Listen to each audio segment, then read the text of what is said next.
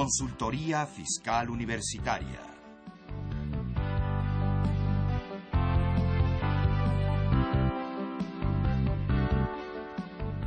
Un programa de Radio UNAM y de la Secretaría de Divulgación y Fomento Editorial de la Facultad de Contaduría y Administración. Muy buenas tardes, tengan todos ustedes. Bienvenidos a su programa Consultoría Fiscal Universitaria. Y saludos amigos Salvador Rotero Banel. Vamos a continuar con el tema que empezamos la semana pasada de contabilidad electrónica. Para eso tenemos el día de hoy tres distinguidos contadores especialistas en el tema. Nos acompaña, eh, con, está con nosotros Eduardo Maubert, él es catedrático de la Facultad de Contabilidad y Administración de la UNAM y presidente de la Asociación Mexicana de Contadores Públicos. Eduardo, gracias por estar con nosotros el día de hoy. Al contrario, Salvador, muchas gracias. Está también con nosotros alguien muy conocido por todos ustedes, eh, alguien que participó mucho tiempo en este programa y que sigue siendo invitado recurrente. Eh, nos acompaña también el contador público Álvaro Cordón. Álvaro, muchísimas gracias. A usted. Mi estimado Chava, te agradezco la invitación nuevamente a esta casa. Gracias a ti por venir. Y también nos acompaña el contador público Juan Carlos Tello. Él es miembro de la Comisión de Investigación Fiscal del Colegio de Contadores Públicos de México. Carlos, gracias por estar con nosotros el día de hoy. Salvador, muchas gracias a ti. Bien, la contabilidad electrónica estuvimos platicando hace ocho días respecto de ella, pero quisiera yo empezarles a preguntar algunos datos a nuestros invitados, no sin antes recordarles que este es un programa en vivo, que nos pueden llamar y hacernos preguntas sobre el tema para que nos las respondan nuestros invitados. El teléfono para nuestros amigos del Distrito Federal, 55 36 89 89, y para el resto de la República, sin costo, 01800 50 52 688. Bien, la contabilidad electrónica. La pregunta con la que valdría la pena iniciar, que me la conteste cualquiera de ustedes tres, es, ¿es obligatoria para todos los contribuyentes de este país?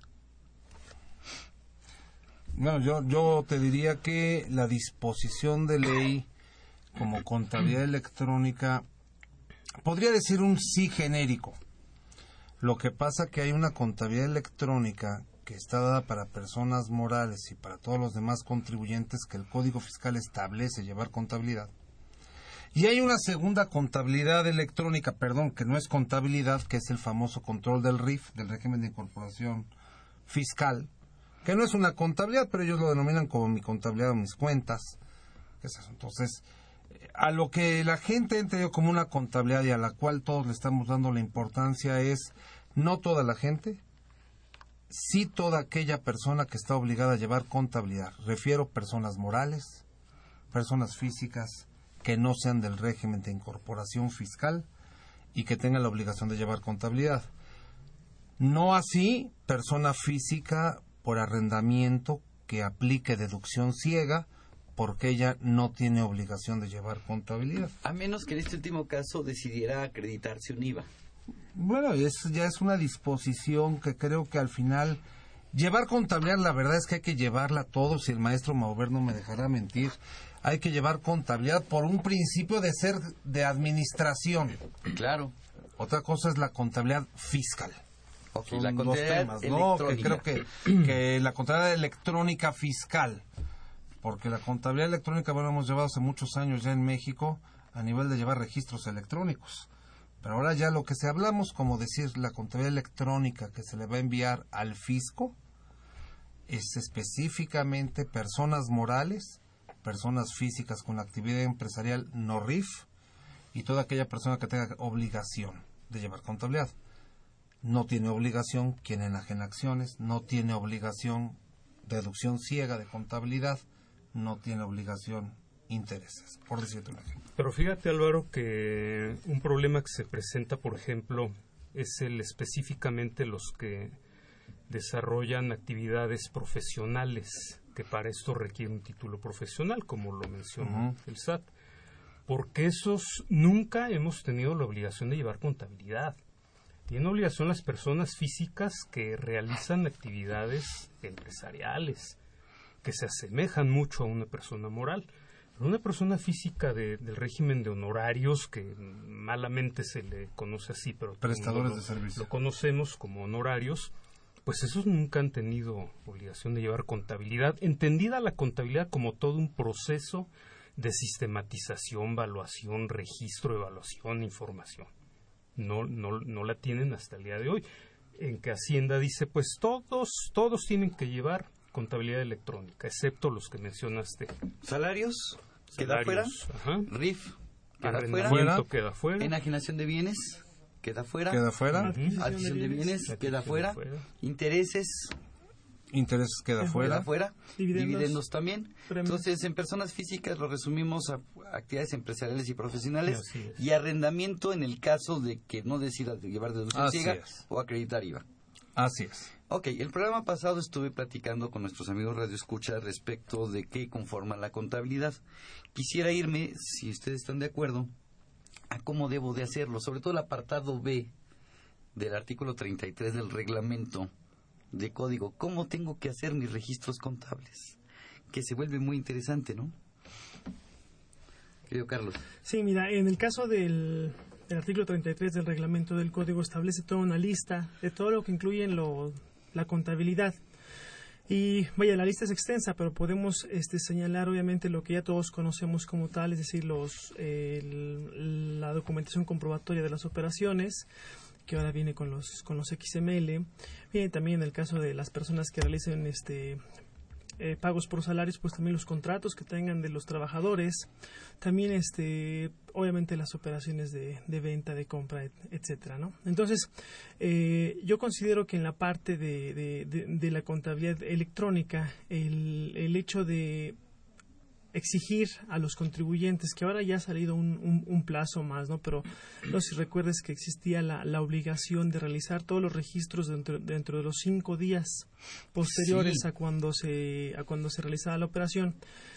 Afortunadamente ya no tenemos esa, esa obligación, ya se ha, ya se ha recorrido, pero aún así siento yo que el, al menos eh, en estos meses que es el, el, inicio, siento yo que muchos contribuyentes no van a poder cumplir con eso no solamente porque es algo nuevo, es algo que apenas están adaptando los sistemas este, informáticos, sino también van a existir muchas otras este, situaciones que van a imposibilitar en algún momento poder realizar eso.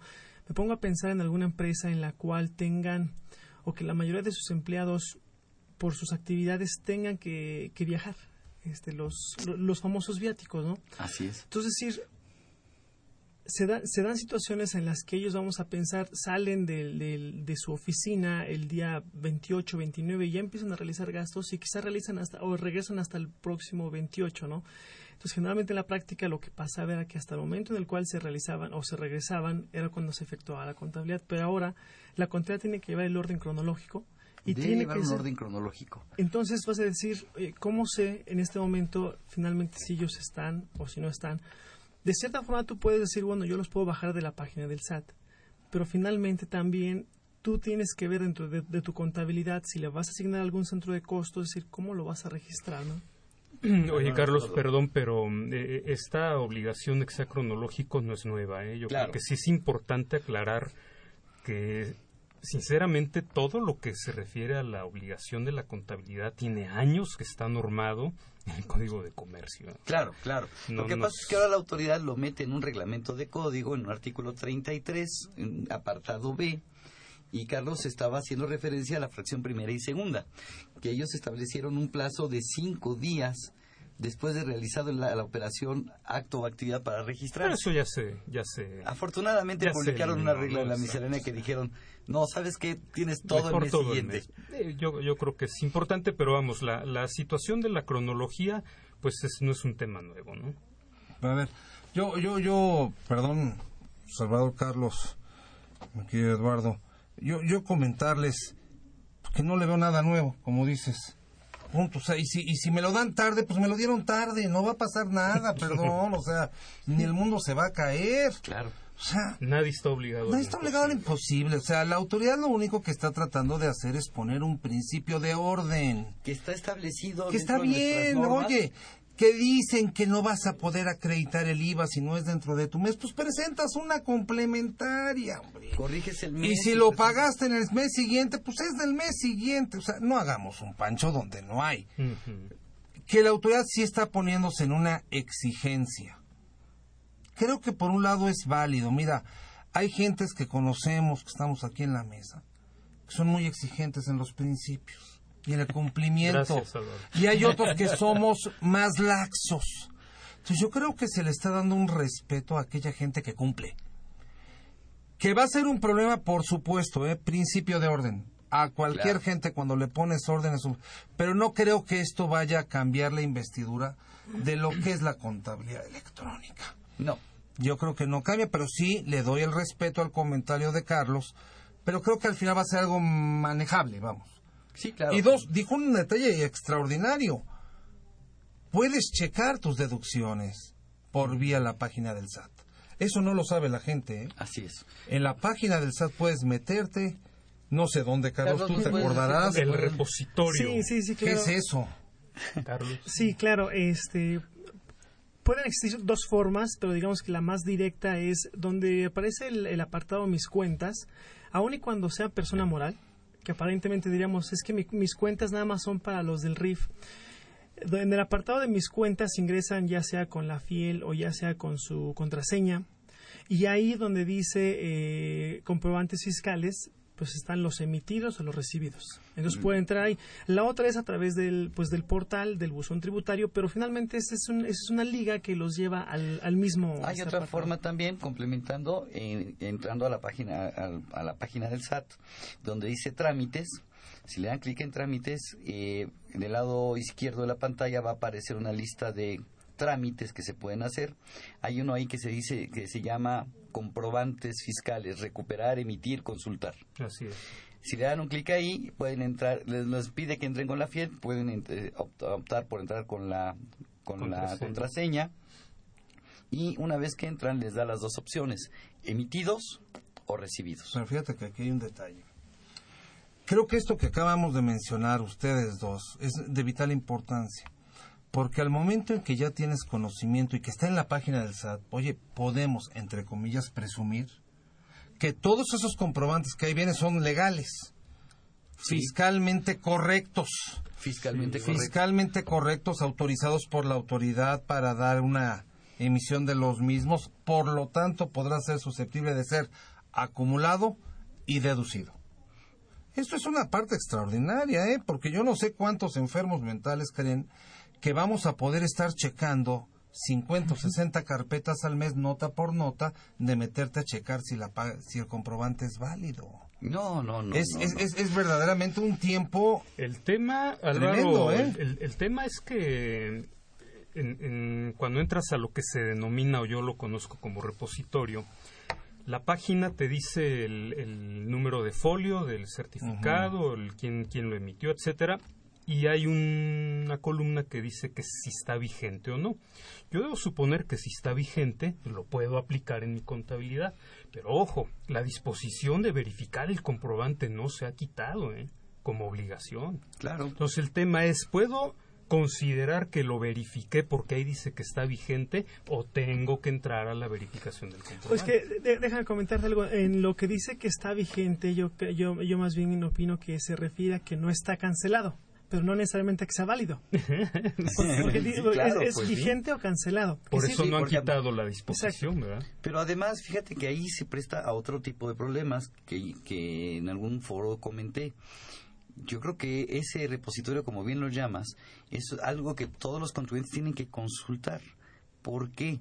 Porque puede darse el caso de que me hayan emitido un comprobante y no me di cuenta que el RFC lo teclearon mal y entonces no va a estar en ese repositorio Por ejemplo. no me llegó porque mi RFC no estaba bien tecleado por, por la persona que lo emitió.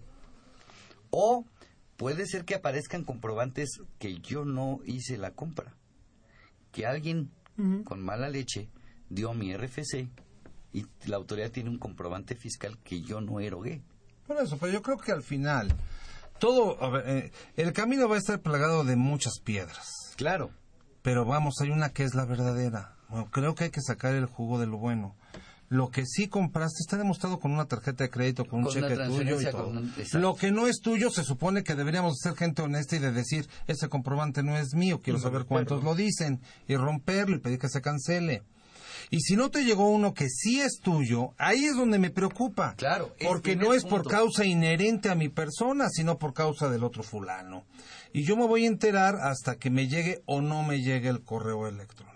Yo creo que en ese camino todavía nos falta un cachito, un cachito de tiempo para que lo podamos atacar y lo podamos corregir, ¿sí? Ya sabes, en ese cachito de lo que nos falta, que la autoridad... Yo quisiera que todos pudiéramos ir a un restaurante con un dispositivo USB y en ese momento tocando una palanquita, ¡pic! ya quede mi factura grabada inmediatamente. Y no esperar a que una secretaria que llegue en la tarde se ponga a hacer las facturas porque el mesero en una hojita le apuntó tu RFC y te dice en dos días le va a llegar. Y puede ser que nunca te llegue.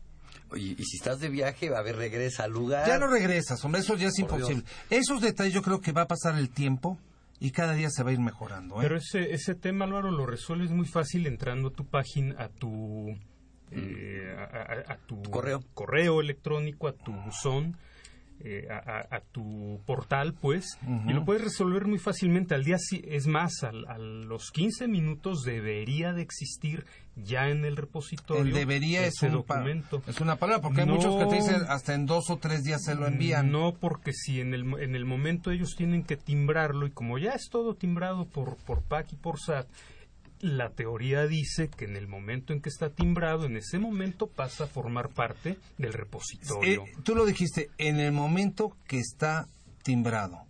A mí me queda claro y así debiese ser. Yo creo que es lo que vamos a ir evolucionando. Porque hoy hay muchos lugares que tú llegas, pagas, llenas una formita y te dicen en la tarde que llegue la secretaria, emite todas las facturas del día. Entonces ya no va a ser a los 15 minutos. Ya no es en el tiempo que estás ahí esperando. Va a ser en la tarde o a los dos o tres días. Ojalá fuera en el minuto, en el segundo, en el momento que estuviéramos. Así debiese de ser. Pero creo que hay que también dar el privilegio a las autoridades de que poco a poco, ¿no?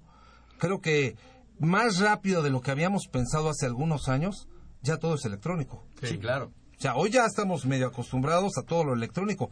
Hace años, aquí en esta mesa, eh, Salvador, discutíamos que eso no iba a entrar, no iba a entrar, no iba- y entró. iba a tardar mucho tiempo en entrar. Es más, decíamos yo una locura, que yo todavía iba a tener pelo y ya no tengo. Entonces, eso es a lo que me refiero. Yo creo que vamos más rápido de lo que nos imaginamos.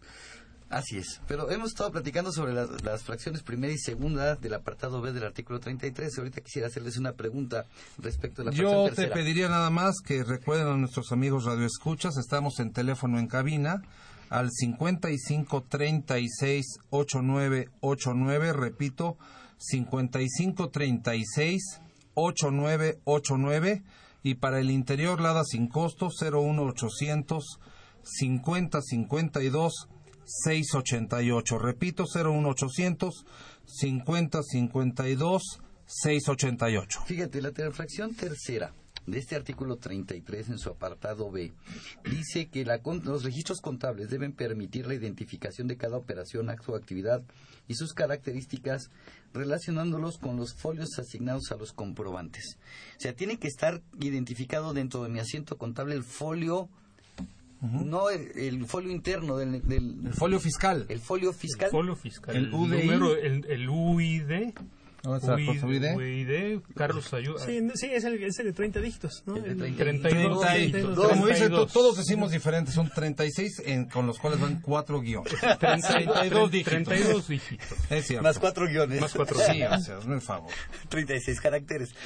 Pues lo que es increíble es, es el folio fiscal. Así es. El Ese número es- de la factura, vamos, el Ah, folio fiscal. Tengo que teclearlo en mi póliza O bajarlo. o bajarlo. A ver, a ver, y es- pegar. ese es un detalle bien interesante, porque cuando tienes, reitero, 30, 40 carpetas y dentro de esas carpetas de pagos del mes tienes 300, 400 cheques y a cada comprobante vas Y en un cheque sacaste tres o cuatro o un comprobantes. reembolso de Son caja. cuatro, cuatro partidas o 50 partidas, como O lo 50 quieras ver. partidas identificando el gasto con su folio fiscal. Así Entonces, es. ahí no nos queda otra más que entrar a la modernidad, que los programas de captura de contabilidad actuales ya lo están llevando a cabo, lo están, se están actualizando y puedan tener dentro de esa parte, en el asiento contable, pongan el folio de los 36, 32 dígitos en la parte. Pero aparte te dice tambitambién de qué banco procede el pago,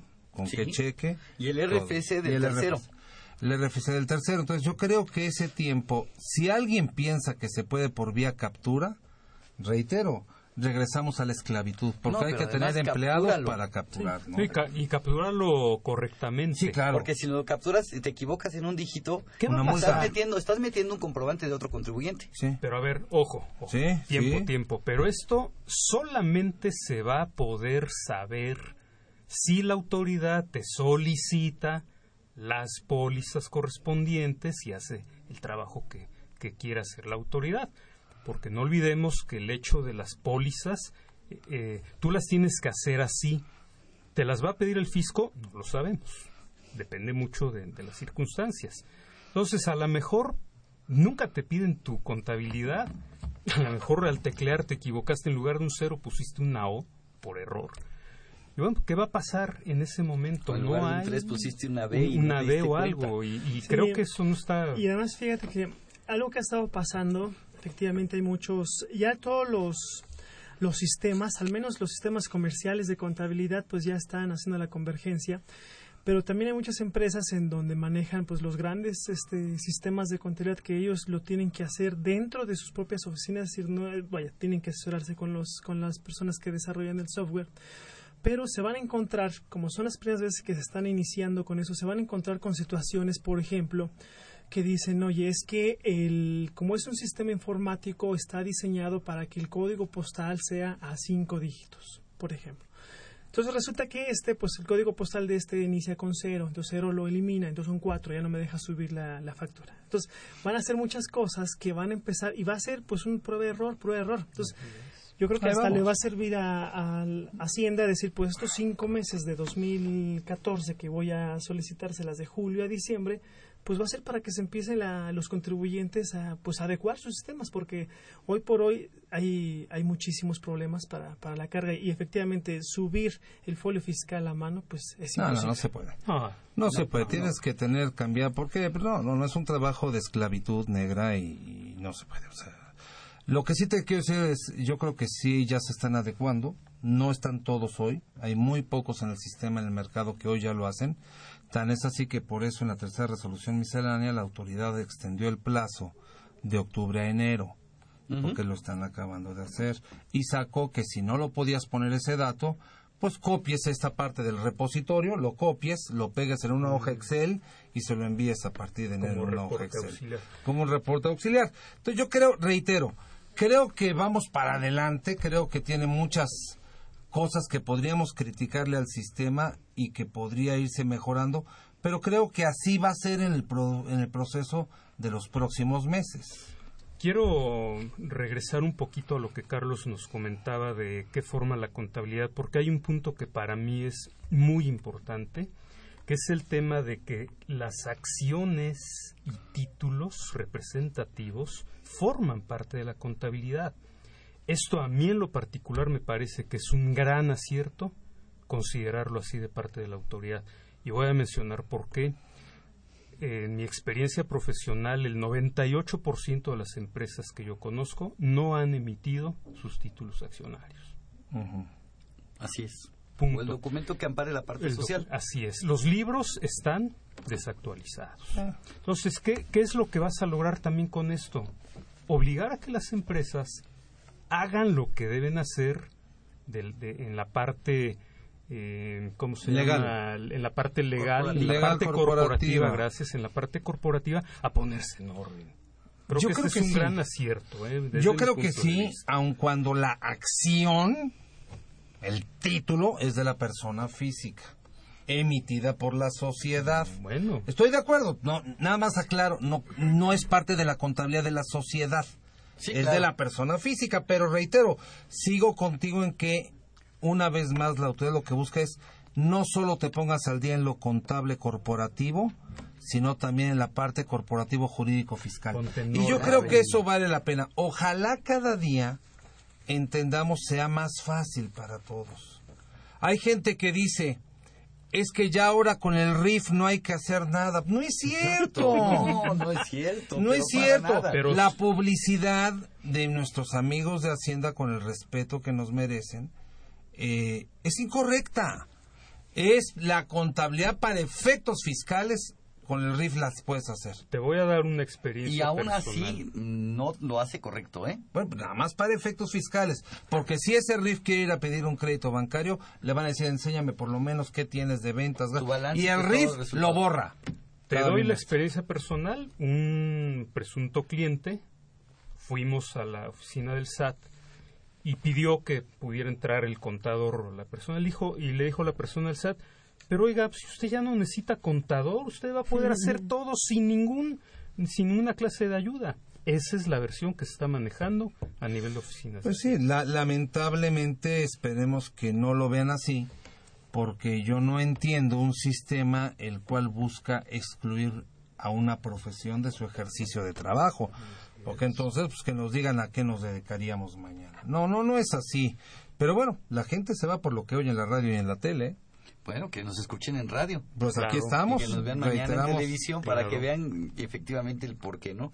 Eduardo, nos preguntan que qué es el repositorio, que qué te refieres con el repositorio, si nos los puedes aclarar para nuestros amigos de escucha. Sí, porque yo en lo la, en, la, en la página en la página del SAT tienes muchas maneras de entrar a la al lugar en donde se guardan por eso se le ha llamado repo- donde reposan los datos de los FDIs tanto que tú emites como los FDIs que tú recibes y lo puede- puedes entrar de muchas maneras. Un- otra manera es en la página del SAT, en la parte de en medio dice verificación de comprobantes, ahí le das clic, entras con tu contraseña y después te dice verificar los comprobantes. Ya llevamos cuatro Así es. Y desde ahí lo puedes hacer y repositorio simplemente porque reposan ahí los, comprobantes. Es, el- es la caja del SAT electrónica donde están tus comprobantes Exactamente. electrónicos. Exactamente. Ok, fíjate que lo que estás comentando, efectivamente, las acciones, yo creo que lo que debe conservar aquí la contabilidad, porque bien nos dice Álvaro, las acciones las emite la persona moral y me las llevo yo, persona física, a mi casa.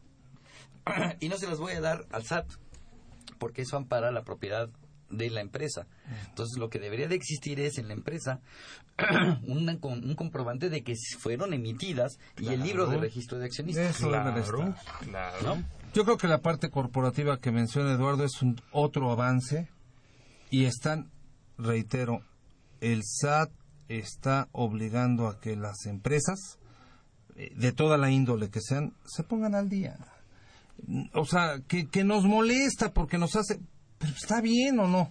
Claro, Bueno, pues, o sea, perdón, o en sea- ese mismo orden de ideas, la siguiente fracción a la que él menciona, que es la, él mencionó la fracción quinta, la fracción sexta del apartado A, habla de los contratos de trabajo. Por ejemplo, Cosa que también, así como tú has encontrado empresas que no tienen las acciones emitidas, pues cuántas veces no nos hemos encontrado empresas que llegas y le dices, a ver, déjame ver tus contratos de trabajo. No hay. No hay.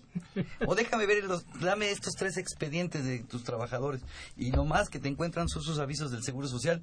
Y eso sí tiene suerte. Así es. Entonces, toda la documentación relacionada con la contratación del personal, me dice el 33 del reglamento de código, hoy forma parte de tu Pero contabilidad. también la ley, la ley federal del trabajo y el Código Civil establece que el acuerdo de las partes verbal es un contrato. Claro. Entonces también, si me dice el fisco, pues sí, sí, estamos en un acuerdo. Entonces, eh, creo que ya, reitero, el pasado ni para qué discutirlo. Creo que el mundo ha cambiado y hay que adecuarnos a las cosas del día de hoy hacia el futuro. Y hoy le decimos, el contrato que existe, que lo tengas firmado, en el futuro ni, ni va a ser así. Lo vas a tener va a ser casi, casi sellado electrónicamente por vía tu iris. O sea, así va a ser. No tu iris. Tu iris, el Pero va a existir. tal. Pero Deberá va a existir. existir. Ese es el tema que yo creo importante. Pero es que existe un acuerdo. Si tú y yo llegamos a un acuerdo de algo, existe un contrato. Ahora, de forma estuvieron- verbal.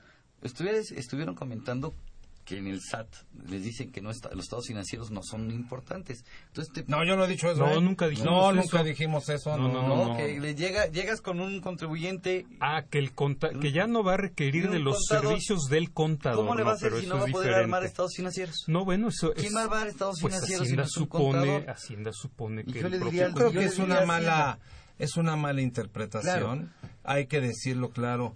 Para efectos del cálculo del pago de impuestos, el sistema que estableció Hacienda es fácil y rápido. Pero para llevar una contabilidad hay que tener un principio de normas, ¿no? Claro, y de obligaciones a cumplir. Entonces yo te diría, voltea a ver el- el- la fracción sexta del apartado B del 33 que te dice que debes formular estados de posición financiera, resultados, y te da los cuatro estados financieros básicos. Pero además, uno de los estados financieros te dice que debe de ser el, bala- el estado de, De posición cambios. financiero. No, menciona estado de posición financiera, resultados, variaciones del capital contable y origen y Origen y aplicación, de recursos. así es. Con esto los dejo, vamos a una pequeña pausa y continuamos para que platiquemos de esta fracción en especial. Investigar para generar conocimiento.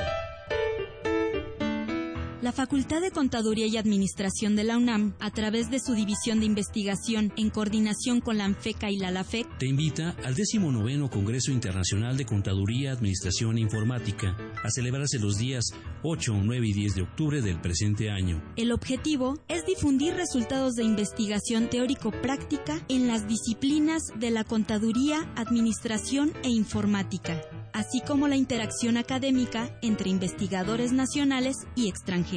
Informes 555-622-8490, extensión 170. Escríbenos a congresointernacional.fca.unam.mx.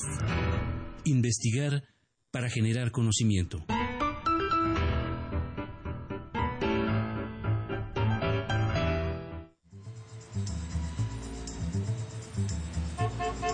se va a llevar la revista Consultorio Fiscal único en su género.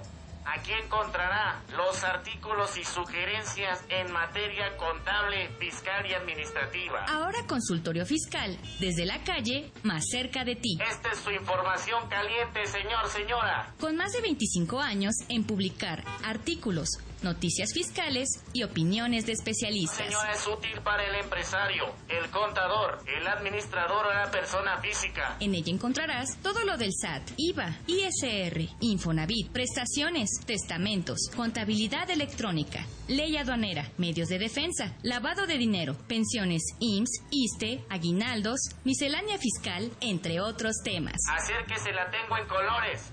Azul, rojo, verde, naranja. Todo para los gustos de la damita del caballero. Suscríbete en www.consultoriofiscalunam.mx o comunícate al 5610-1355 y 5622-8310. También en publicaciones arroba correo punto fca punto unam punto mx. A usted, señor, que está a punto de jubilarse, venga y adquiera la revista Consultorio Fiscal. Consultorio Fiscal. Por mucho la primera, Por mucho la mejor.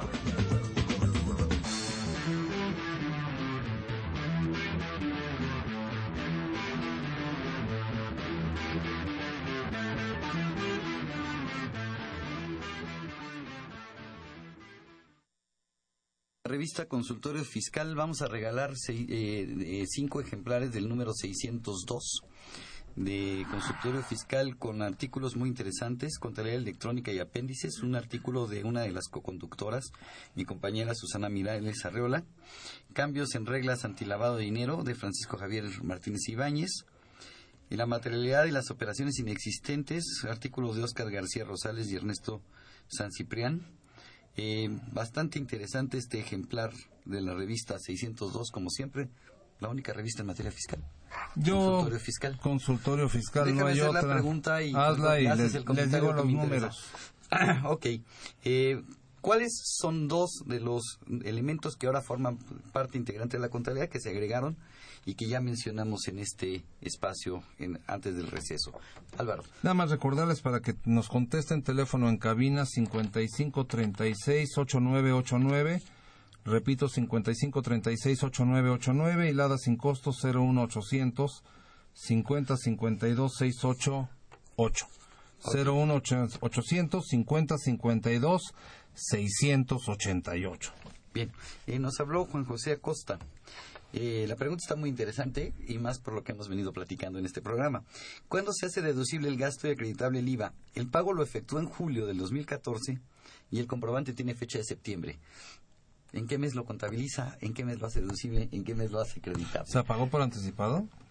Lo pagó y seguramente no le expiraron el comprobante y se lo expiraron hasta septiembre. Bueno, mira, vamos a pensar, eh, habría que ver si, me imagino que se refiere a una persona física, ¿no? Es decir, o sea, pensando que fuera una persona física. Bueno, el caso del de IVA es en el caso del de flujo efectivo, pero vamos a pensar que se trata el siento yo que en este caso tenemos que considerar que la deducción y tanto el acreditamiento pues va en el caso por ejemplo de cuando son con flujo de efectivo tiene que tiene que tener el, el, comprobante y se debe haber realizado el pago. Entonces en el mes de junio o en el mes de julio pues no recibió el, el, pago el, comprobante por el pago. Entonces eh, ese pago debe haber no sé este no se dice más de la operación pero vamos a pensar debe haber sido un, algún anticipo o debió haberlo contabilizado como pago anticipado. O como algún pago anticipado. Y acreditar el IVA. Y acreditar el IVA, pero el, pues la deducción o incluso también te puede enseñar que el, comprobante tiene fecha de septiembre. Entonces, sí es algo que se puede prestar mucho a la, a la discusión ante una revisión del SAT porque la ley del IVA establece la obligación de que el pago que tú tengas debe estar amparado pues con algún comprobante. Debió haberse emitido en su caso probablemente un comprobante de anticipo. Exactamente, pero no tiene ningún comprobante. El problema es que esto se está dando mucho y por eso me gustó la pregunta, porque en muchas ocasiones resulta que el comprobante te lo emitieron mal. Entonces, en lo que te peleas, vas, revisas, este, solucionas el problema, pues resulta que ya se pasó mes y medio y fue a finales de julio y te entregan el comprobante a principios de septiembre. Claro, y como ya es comprobante electrónico, pues viene la fecha de septiembre. Entonces, pues seguramente aquí en este, en este caso lo que te va a decir en un caso de una revisión del SAT te va a decir es que tú no cumpliste con los requisitos, al menos del IVA, de el comprobante. el pago. Si tú entras a la página del, del, SAT, al repositorio, lo vas a encontrar, están clasificados por meses y el comprobante lo vas a encontrar hasta septiembre, aunque el pago lo hayas hecho en julio, Eduardo.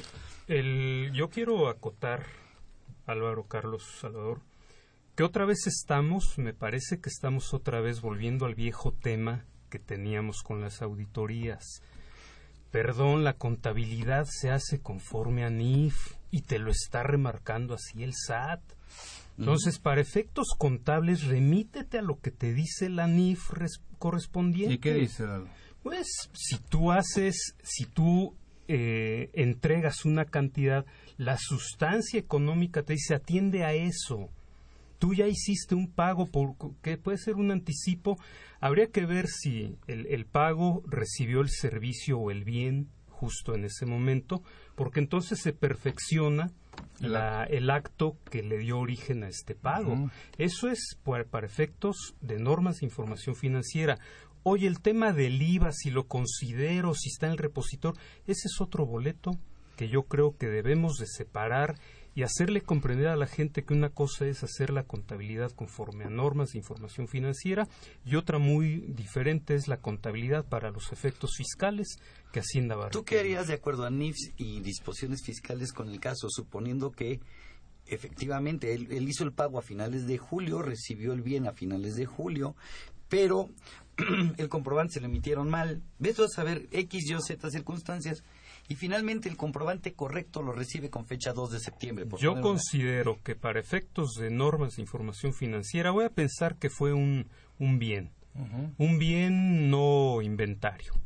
papelería. papelería. Entonces yo cargo a mis gastos, eh, cargo a mi IVA, acreditable, porque yo ya lo erogué, tengo el comprobante que yo ya lo erogué, y abono a bancos o, a, acreedores y luego acreedores bancos, en fin. Así es. Oye, para efectos de la declaración del IVA, bueno, métete bien a profundidad a la ley del IVA para ver las condiciones en las cuales puedes realmente acreditar.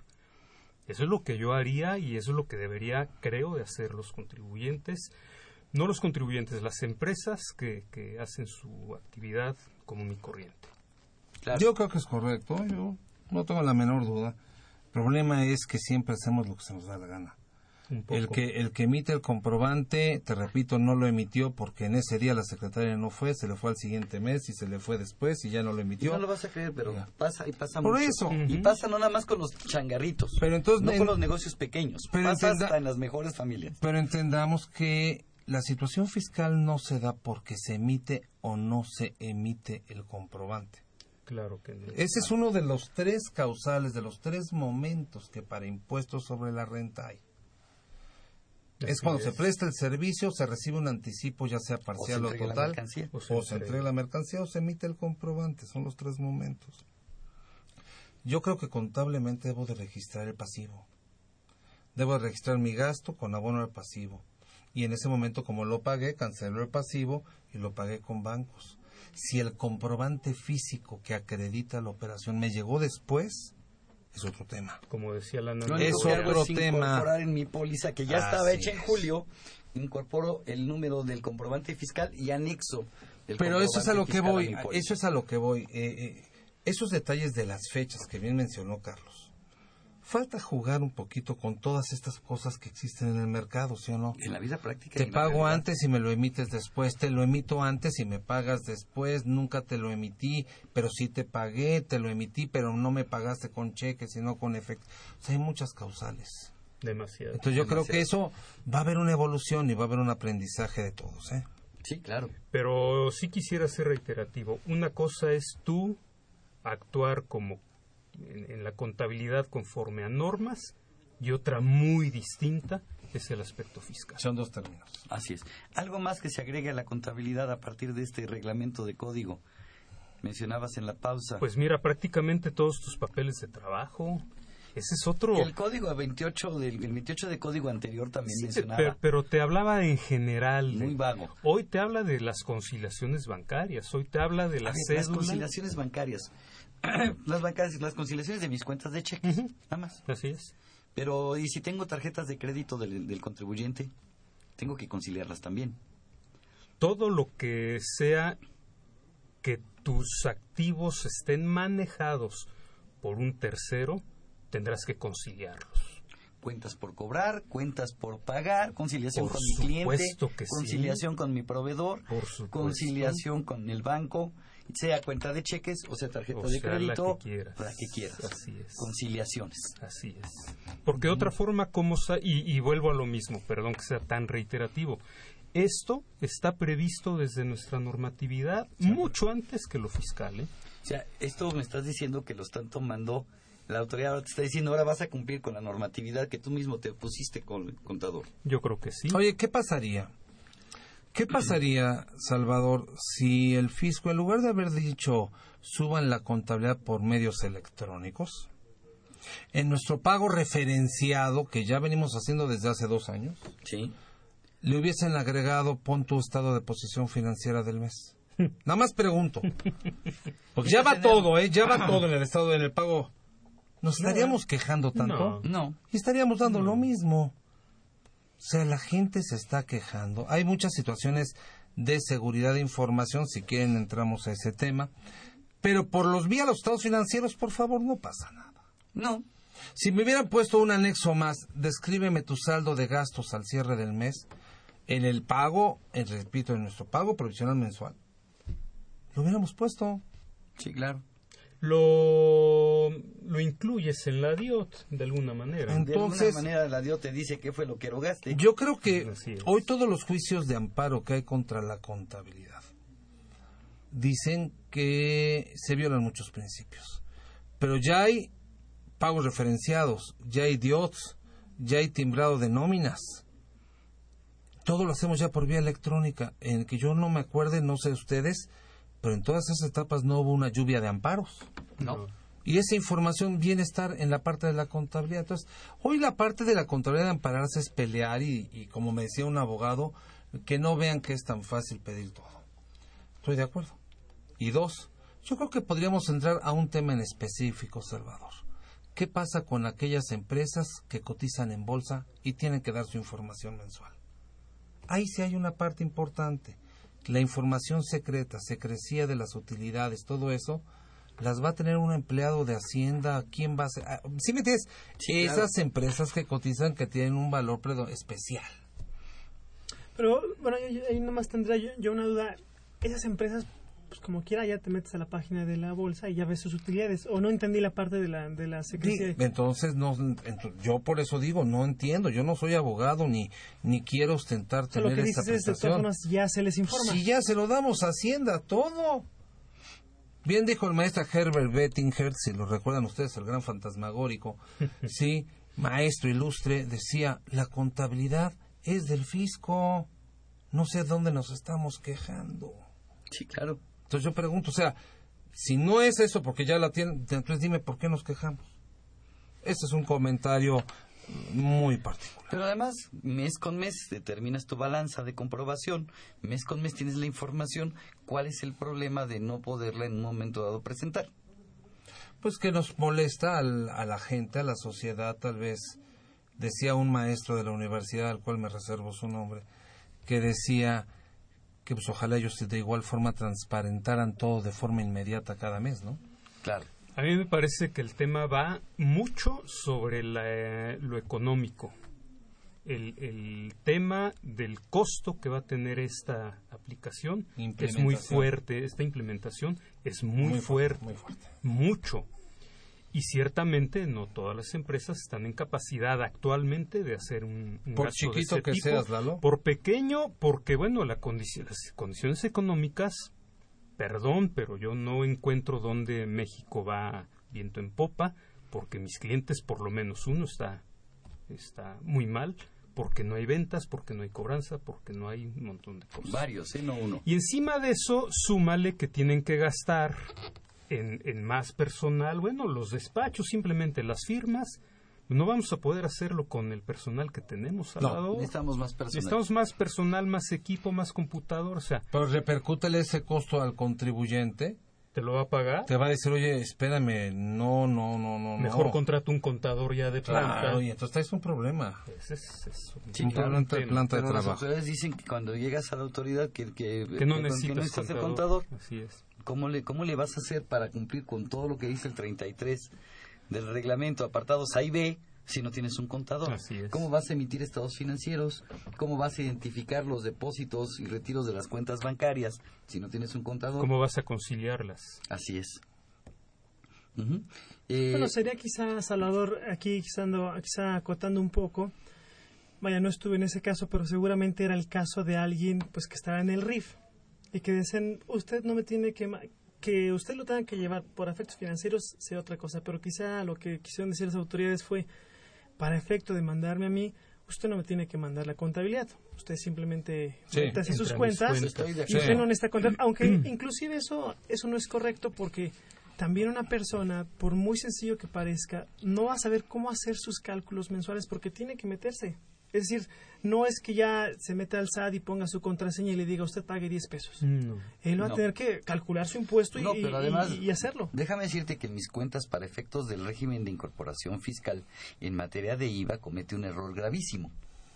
En el caso en el que yo tenga clientes con público en general y clientes con los que sí desglosé IVA, tendría yo que pagar el IVA de los que sí desglosé Así y es. puedo acreditar un IVA. Así es. Un IVA que puedo acreditar y que me dicen, ok, pues saca una proporción. Pero ojo, me elimina una parte del IVA y una parte del IVA sí me la deja acreditar. Pero la parte de IVA que no me deja acreditar no me la convierte en una deducción. No la puedo deducir. Y por ley sí la podría deducir. Claro. Entonces requieres un contador para hacer eso. Por supuesto, hombre. Entonces, por muy que sea RIF, por muy que sean mis cuentas, por muy chiquito que seas, si tuviste, expediste facturas en las que desglosaste el IVA y facturas en las que no desglosaste el IVA, lo siento, requieres un contador. Mira, hay, hay muchos detalles interesantes. Eh, esta última resolución, el decreto que salió el día 10 de septiembre en materia de, de, de todos aquellos por debajo de 100 mil pesos, Sí, que son gente que están dentro del RIF. Pues habrá mucha gente que lo va a cuestionar y otras gentes que va a hacer, pero yo creo que trae dos requisitos fundamentales. El primero es que hayas facturado en el ejercicio abajo de 100 mil pesos. Estamos hablando de 8 mil 500, 9 mil pesos al mes. ¿Sí? Dos, esa gente, que, que ahí quiero ir después a una parte de inequidad. sí, claro. ¿Por qué? Porque si una gente vende en la calle, y voy a decirlo así porque es para ellos, para los puestos ambulantes, para los periódicos, para los puestos que están vendiendo flores, frutas, etcétera, Porque está vendiendo entre los carros. o que venden entre los carros, dice que con eso que no van a pagar impuestos sobre la renta, porque ese público en general no van a pagar IEPS y no van a pagar IVA. Mi pregunta sería, ¿qué pasa con los demás empleados del país que ganan salario mínimo y que están abajo de 10 mil pesos Y si pagan. y que sí pagan un impuesto? Hay un problema de proporcionalidad y equidad que marca la Constitución. Pero a mí el que más me preocupa, y nada más por sacarlo a la mesa, es la seguridad social.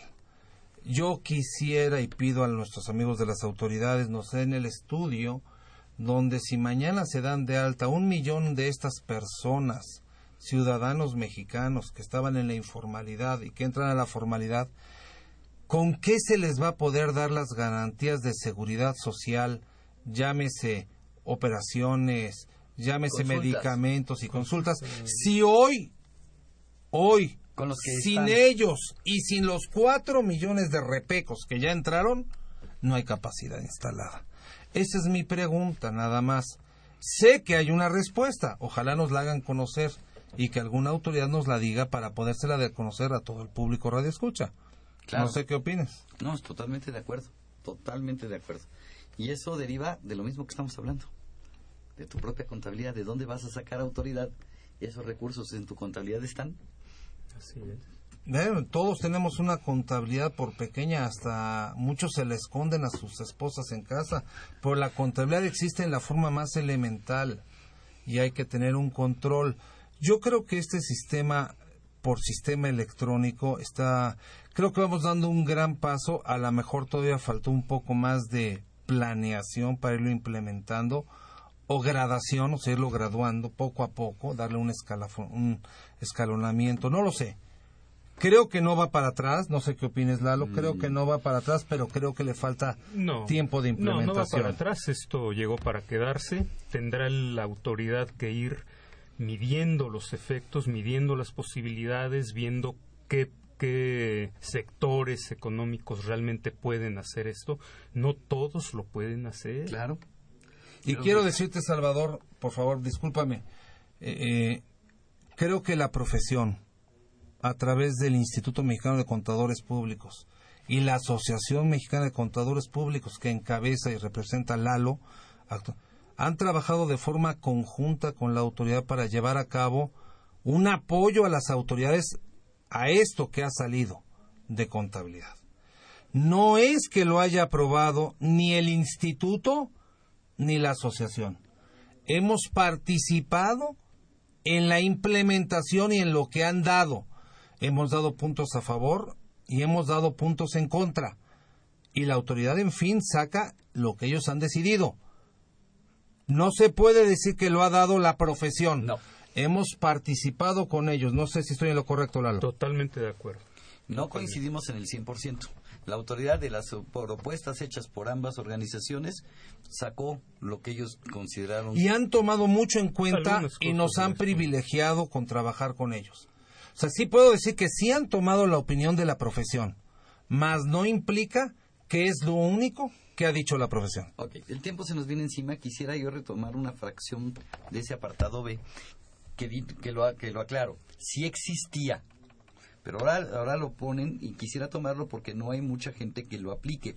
Me refiero a la fracción decimoquinta del apartado B que dice que forma parte de la contabilidad los registros de inventarios de mercancías, materias primas, productos en proceso y terminados, en los que se llevará un control de los mismos que permitan identificar cada unidad, tipo de mercancía o producto en proceso, fecha de adquisición o enajenación según se trate, así como el aumento o disminución de los inventarios y las existencias al inicio y al final de cada mes y al cierre del ejercicio fiscal, precisando la entrega o recepción, así como si se trata de una devolución, donación, destrucción, cuando se dé cada supuesto.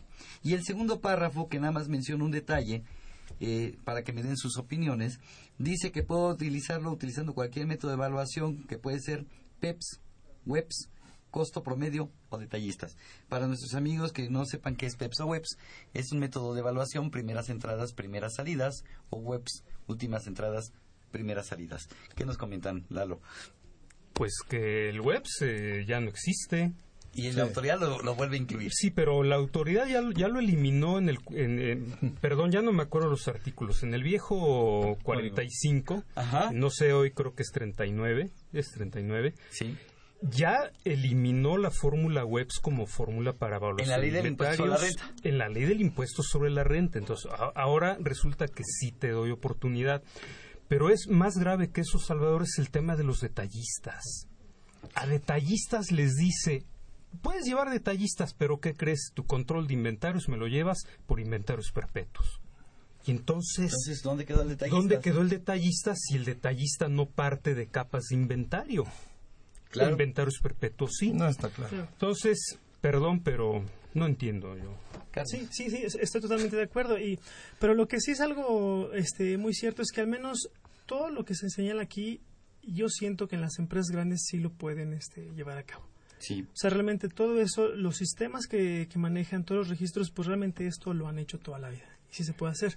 Efectivamente, cuando hablamos de empresas pequeñas o de empresas micros, son empresas que dicen, ese control lo llevo a mano o ni lo llevo. Pues lo que yo sí diría es que eh, autoridad pide to- pide mucho, y, pero da una etapa para que se pueda implementar esto y que haya la posibilidad económica, a lo mejor hasta capacitaciones, etcétera, que no lo ha habido. Pero una cosa que es real, lo imposible nadie está obligado, Salvador. Claro. Y dos, algo que sí también hay que reconocer es, señores, tenemos que cumplir con controles de inventarios y la autoridad yo creo que es el siguiente paso a donde va. Deja que en un año, dos años, la contabilidad electrónica esté funcionando y vas a ver cómo te va a pedir inventarios mensuales o Claro. trimestrales. Claro, claro. Bien, desgraciadamente el tiempo se nos agotó, no me resta más que agradecerles. Eduardo, muchísimas gracias por tus comentarios el día de hoy. Siempre es un placer, Salvador. Álvaro, Gracias. muchísimas gracias como siempre, ya sabes que esta es tu casa. Todavía no empezábamos. Todavía no empezamos, estamos calentando. Gracias. Chao. Eh, Carlos, muchísimas gracias por acompañarnos el día de hoy. Muchas gracias, Salvador. Bien, los invitamos a que nos sintonicen en este programa la siguiente semana para seguir platicando de contabilidad electrónica. Eh, esta fue una producción de Radio UNAM. Los controles técnicos estuvo Socorro Montes. En la producción por parte de la Secretaría de Divulgación y Fomento Editorial de la Facultad de Contabilidad y Administración, Nezahualcóyotl Jara, Margarita Campillo, Araceli, Adriana, Mayen Esquivel y Lucila, Lucía Ocaña. Muchísimas gracias, buen provecho, nos escuchamos la próxima semana. Hasta la próxima, se despide su amigo Salvador Rotter.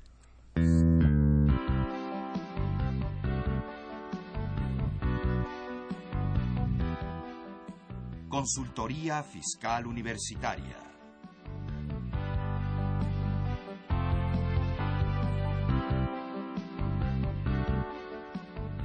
Un programa de Radio UNAM y de la Secretaría de Divulgación y Fomento Editorial de la Facultad de Contaduría y Administración.